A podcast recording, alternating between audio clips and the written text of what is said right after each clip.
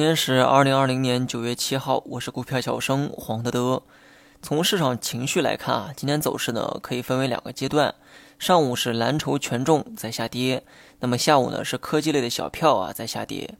由于大部分蓝筹股啊都在上证的主板上，所以呢看不出明显的一个分化。但如果把这个目光啊放在创业板上，那么今天大小之间的分化呢就非常明显了。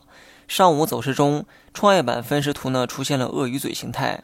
也就是黄白两线上下大幅分离的一个状态，黄线在上，白线在下。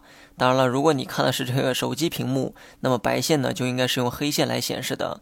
分时图鳄鱼嘴形态呢，很早以前啊就讲过，这是大小票不断出现分化所导致的一个现象。那么最后的结果啊，无非呢就是三个：要么两根线都朝着中间汇拢，要么其中一根线啊朝着另一根线上涨或者是下跌。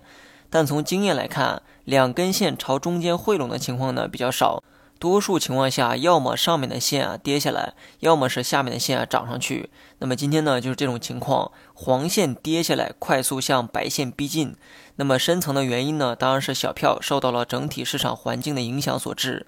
那么以上呢是看盘经验的一些分享，也是复盘过程中啊对市场必要的一些理解。或许啊对有些人来说呢这些啊都是废话，毕竟多数人呢只想知道明天市场是跌，可是他们却忘了哈，连参与市场的过程啊都没有，拿什么去谈投资呢？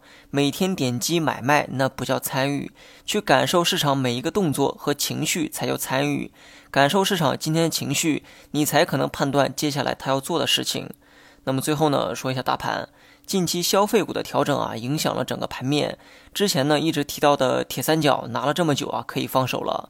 白酒、食品、医疗都进入了调整期，可以留一点底仓啊，以防错失所有的机会。但大部分仓位呢可以兑现。大盘短期呢仍会受到上方均线的压制。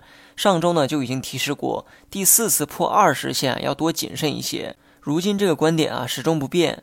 今天这一跌下来啊，长达两个月的横盘趋势逼近破位，你可以认为啊大盘还会拉上去做震荡，但你必须要承认，大盘可能会拉上去，但把趋势拉回到原来的状态，概率上呢并没有给出足够的倾斜，所以短期呢还是偏谨慎一些比较好，不要稍一反弹就杀进去。好了，以上全部内容，下期同一时间再见。